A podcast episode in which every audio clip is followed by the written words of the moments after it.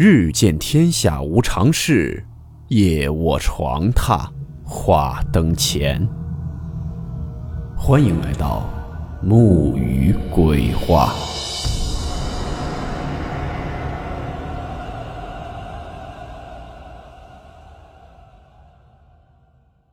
大家好，我是木鱼。今天的故事来自网友小杨分享。故事名称：执念。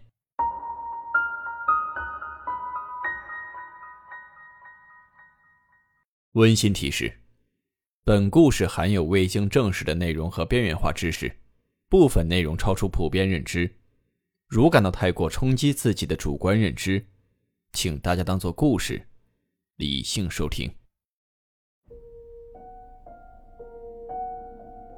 这应该是我讲故事以来见过最深的执念了。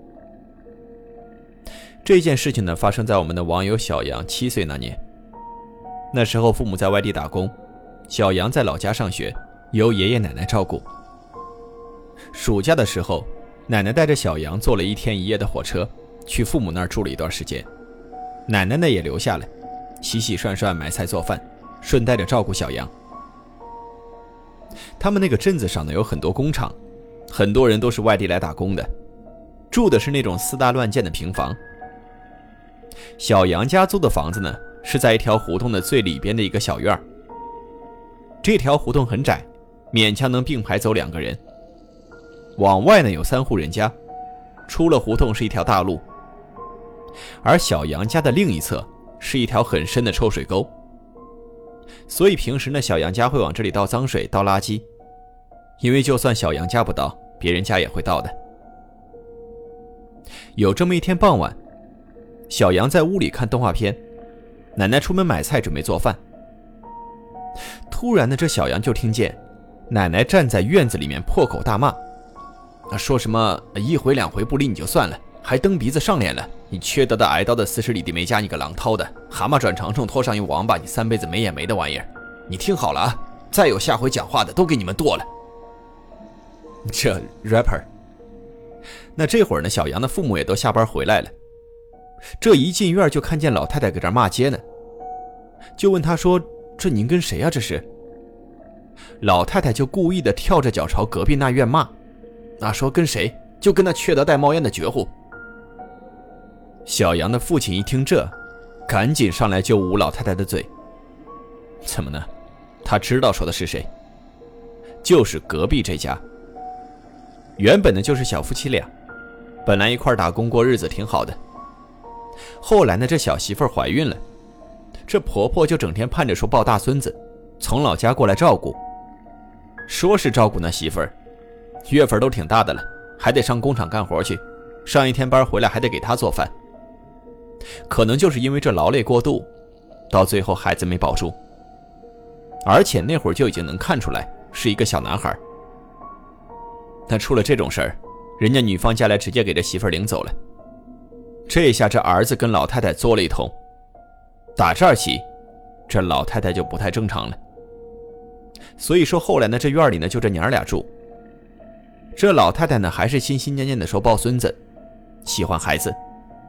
尤其是小杨，其实小杨对这个老太太并不反感，因为这老太太总给小杨拿点零食啊什么的，糖果、水果之类的，对他也挺好的。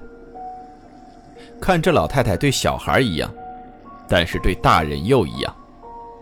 天天见着小杨的奶奶就捣鼓说：“哎呀，我认小杨当干孙子吧，咱们周围这么多孩子，我就看小杨这孩子好仁义，以后就让小杨给我养老送终。”反正说那些个话啊，你一个任何一个家长听了都不可能舒服，还非要把一对黄金的长命锁送给小杨。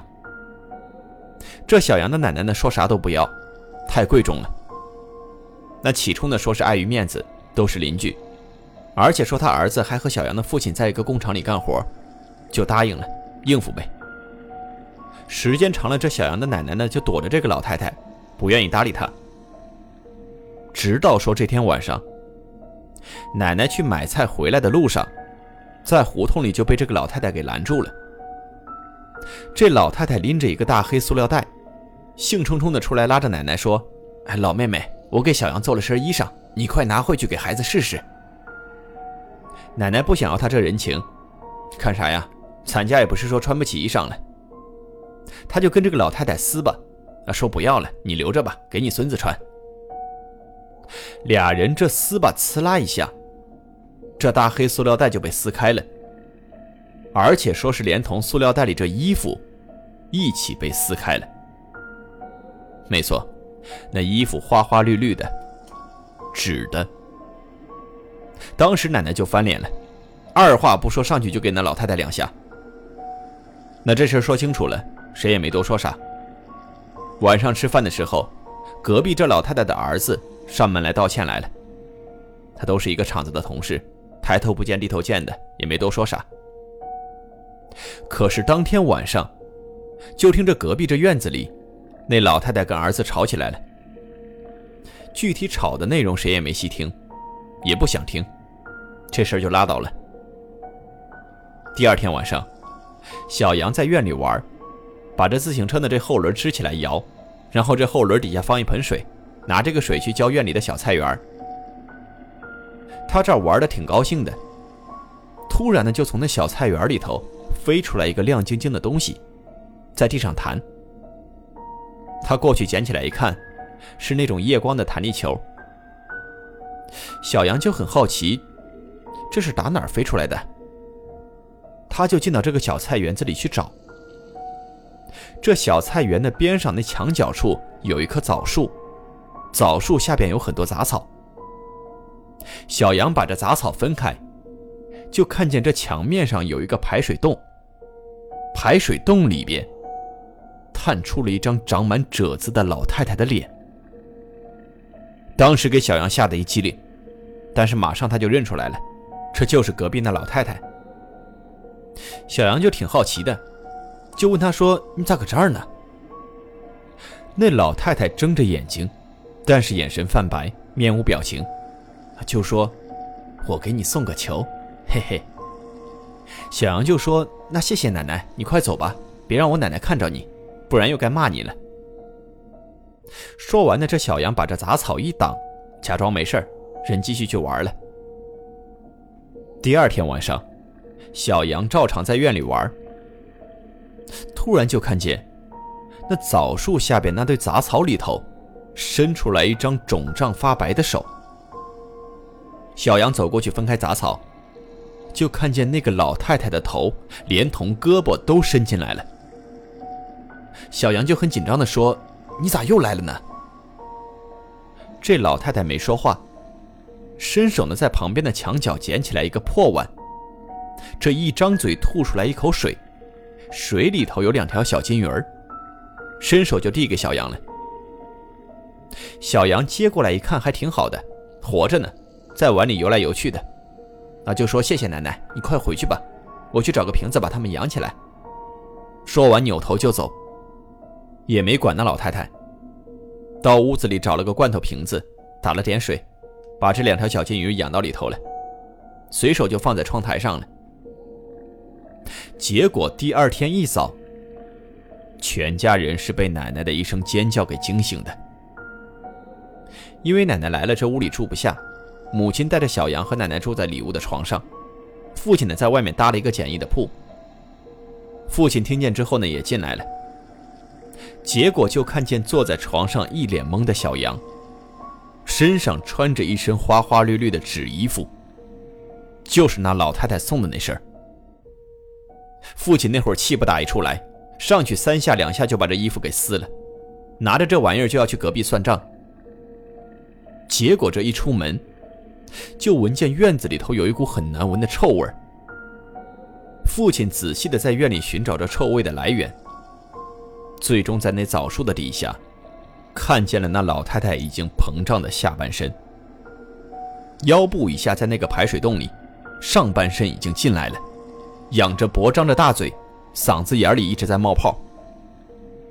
这父亲赶紧打电话叫人呢，人来了之后给弄走了，又化验，到最后说，这老太太是溺水。据说是那天晚上，他跟儿子吵完架之后就出去了，也不知道是不是故意的，就掉到这水沟里头了。当时是夏天，还是雨季，水沟的水很深。但至于说他怎么又从水沟里上来，顺着这排水洞往院里爬，就不得而知了。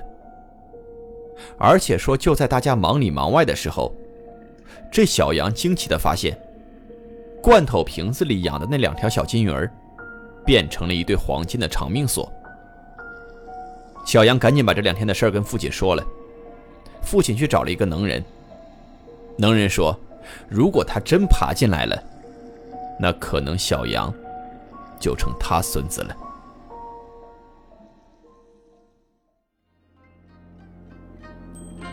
好了，我们今天的故事到此结束，祝你好梦，我们明晚见。